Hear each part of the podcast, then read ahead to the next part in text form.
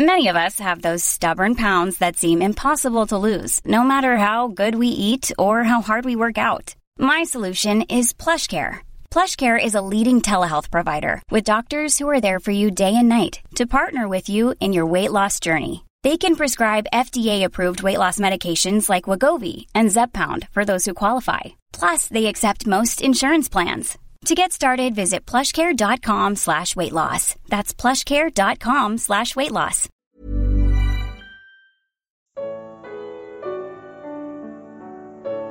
Briga de foice. Evangelho de Lucas. Comentário de Mari Persona. Imagine que você seja um advogado inexperiente e o seu chefe lhe diga: amanhã deixarei você assumir as rédeas no julgamento. Prepare-se, pois vai ser briga de foice. No dia seguinte, você é preso no fórum armado de foice e tentando colocar um cabresto no juiz.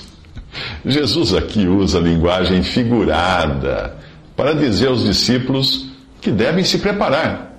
Então Jesus lhes perguntou: Quando eu os enviei sem bolsa, saco de viagem ou sandálias, faltou-lhes alguma coisa?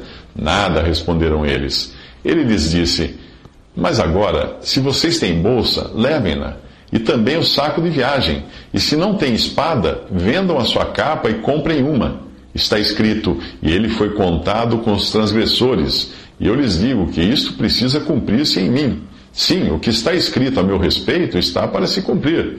Os discípulos disseram: Vê, Senhor, aqui estão duas espadas. Basta, respondeu ele. Lucas 22, 35 a 38. Levar bolsa e saco de viagem é o mesmo que dizer para se abastecerem de dinheiro e roupas. E a espada? Que eles se sentiriam em meio a uma briga de foice daquele dia em diante. Os discípulos levam ao pé da letra e nem mencionam a bolsa e o saco de viagem. Não se sabe de onde eles tiraram logo duas espadas.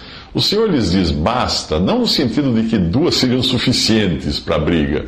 Não, mas que aquele assunto estava encerrado.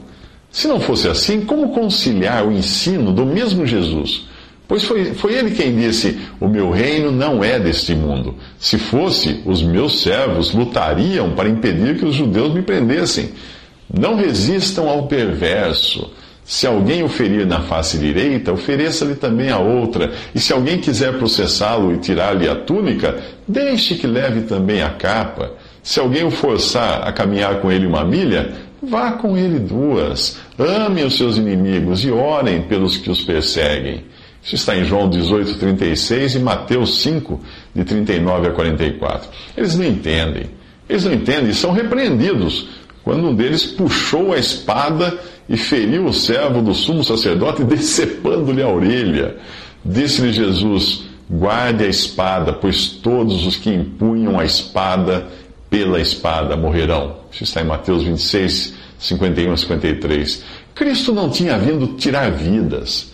Pedro, o cortador de orelhas, mais tarde escreveria: Cristo sofreu no lugar de vocês, deixando-lhes exemplo para que sigam seus passos. Ele não cometeu pecado algum e nenhum engano foi encontrado em sua boca. Quando insultado, não revidava.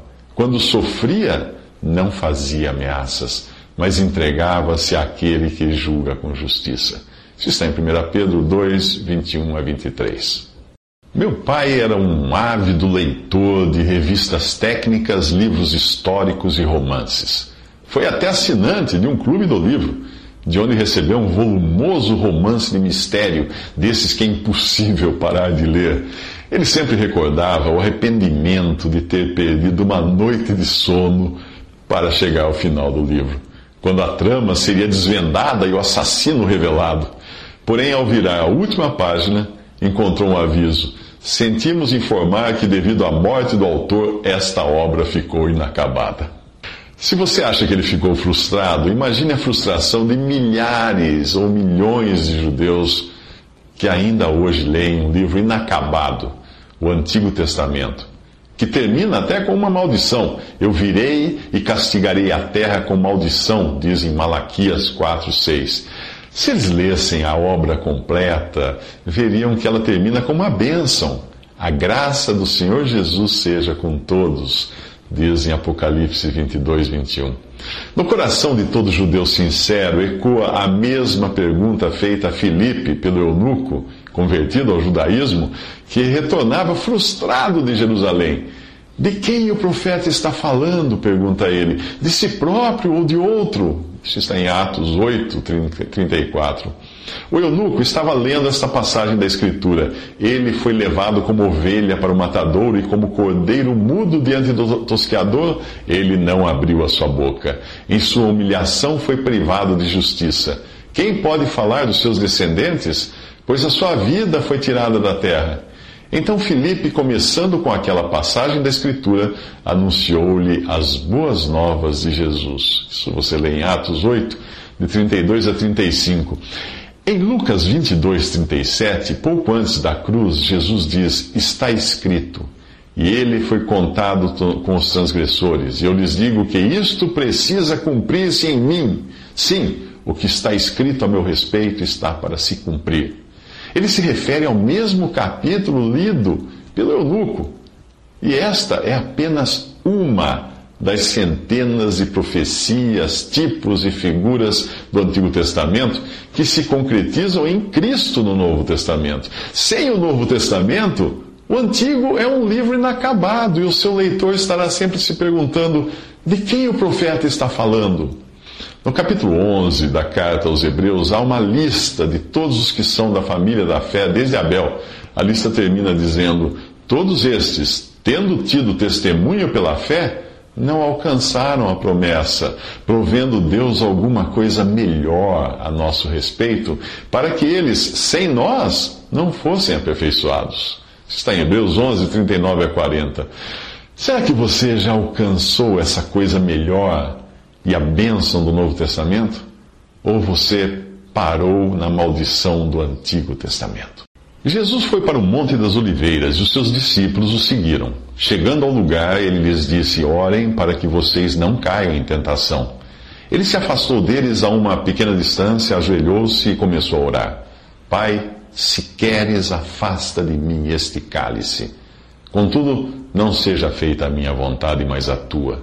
Isso está em Lucas 22, 39 a 42. Deus se apraz de colocar ao seu serviço as nossas habilidades naturais e por isso deu a Lucas, chamado médico amado em Colossenses 4,14, a tarefa de falar da humanidade de Jesus. Veja que Mateus e Marcos apenas mencionam que a sogra de Simão tinha febre, porém Lucas dá um diagnóstico de febre alta em Lucas 4,38. Em Atos 28,8, Lucas descreve o pai de Públio, da, da ilha de Malta, como doente, acamado, sofrendo de febre e desinteria. Lucas é o único a descrever a agonia física e emocional de Jesus com detalhes não vistos nos outros evangelhos. Apareceu-lhe então um anjo do céu que o fortalecia. Estando angustiado, ele orou ainda mais intensamente, e o seu suor era como gotas de sangue que caíam no chão. Lucas 22, 43 a 44. Tudo isso reflete a perfeita humanidade de Jesus, que apesar de Deus é humano humano o suficiente para sentir angústia e aflição diante da expectativa de sofrimento e dor. Espiritualmente, ele está fortalecido, mas fisicamente está à beira de um colapso. Por isso, ele ora ao Pai e é amparado por um anjo. O cálice do sofrimento o aterroriza. E se existisse outra maneira de Deus tirar o pecado do mundo, ele passaria longe da cruz mas ele ora para que a vontade do Pai prevaleça, pois sabe, sabe muito bem que não existe alternativa. Quando se levantou da oração e voltou aos discípulos, encontrou-os dormindo, dominados pela tristeza. Por que, por que estão dormindo? perguntou-lhes. Levantem-se e orem para que vocês não caiam em tentação. O espírito está pronto, mas a carne é fraca. Lucas 22, 43 a 46 e a última parte de Mateus 26, 41. Jesus ensina o poder da oração diante das provas, e apesar de muitos utilizarem a expressão a carne é fraca como desculpa para caírem em pecado moral, não é disto que fala aqui. O seu assunto é a fragilidade do corpo humano diante da tortura física e mental. Apesar da debilidade do corpo de carne, o Espírito de Jesus está pronto para aquilo que ele deve enfrentar. E essa prontidão de espírito está disponível a todo crente. Paulo orou para que Deus fortalecesse os Efésios no íntimo do seu ser, com poder por meio do seu espírito. Efésios 3,16. Nos próximos três minutos, Jesus ganha um beijo de Judas. Enquanto Jesus falava com seus discípulos, apareceu uma multidão conduzida por Judas, um dos doze. Este se aproximou de Jesus para saudá-lo com um beijo. Lucas 22, 47. Um beijo demonstra afeto, respeito e consideração. É também uma forma de cumprimentar equivalente ao moderno aperto de mão. Se Judas apontasse o dedo para Jesus, revelaria suas intenções. Se apenas o cumprimentasse, poderia passar despercebido dos outros discípulos, mas não de Jesus, que conhecia seu pensamento, desejos e intenções. Por isso, Jesus pergunta em tom de exclamação: Judas, com um beijo você está traindo o filho do homem? Lucas 22, 49. Judas não sairia ileso daquela tentativa de fingir devoção. E você? É alguém que realmente crê em Cristo como seu Salvador? Ou não passa de um que o beija aos domingos? De pessoas assim, Jesus falou: Este povo me honra com os lábios mas o seu coração está longe de mim. Em vão me adoram, seus ensinamentos não passam de regras ensinadas por homens. Mateus 15, 8 a 9. Dos que viram os sinais miraculosos que ele estava realizando e creram em seu nome, João revelou que Jesus não se confiava a eles, pois conhecia a todos. Isso está em João 2, 23 a 25. Mas por que Jesus precisaria ser revelado por Judas, o porquê Judas precisaria mostrar aos soldados quem era Jesus entre aqueles outros homens ali. Porque, ao contrário das imagens religiosas, Jesus não tinha olhos azuis, cabelos louros e uma auréola brilhante em torno da cabeça. Não. Ele era igual a qualquer judeu comum de sua época, com olhos e cabelos negros ou castanhos e pele bronzeada. Ele não se destacava dos discípulos, e principalmente à noite. Isaías profetizou de seu aspecto exterior. Ele não tinha qualquer beleza ou majestade que nos atraísse, nada em sua aparência para que o desejássemos. Isso está em Isaías 53, 2. Tal descrição era condizente com o aspecto exterior do tabernáculo no deserto, a grande tenda que representava a presença de Deus na terra. O tabernáculo tinha quatro coberturas e quem estivesse dentro dele veria a mais bela de todas. Assim é, assim é hoje, para os salvos por Jesus. Enquanto os incrédulos enxergam nele uma pedra comum que só faz tropeçar. Para vocês, os que creem, esta pedra é preciosa, escreveu Pedro em 1 Pedro 2,7. A feia cobertura exterior do tabernáculo era feita de peles de animais. Algumas traduções falam de texugos, outras trazem golfinhos ou genericamente animais marinhos. Esqueça a ideia de um casaco de vison ou de uma capa de couro brilhante. O tabernáculo, visto por fora, não tinha qualquer aparência ou majestade que nos atraísse. Assim é Jesus, para quem não o conhece na sua intimidade. Ele é feio e sem graça.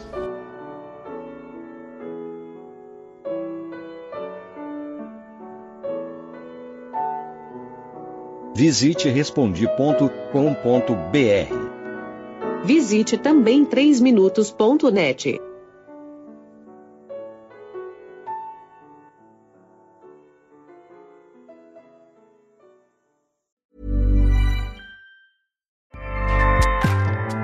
ACAST powers the world's best podcasts. Here's a show that we recommend.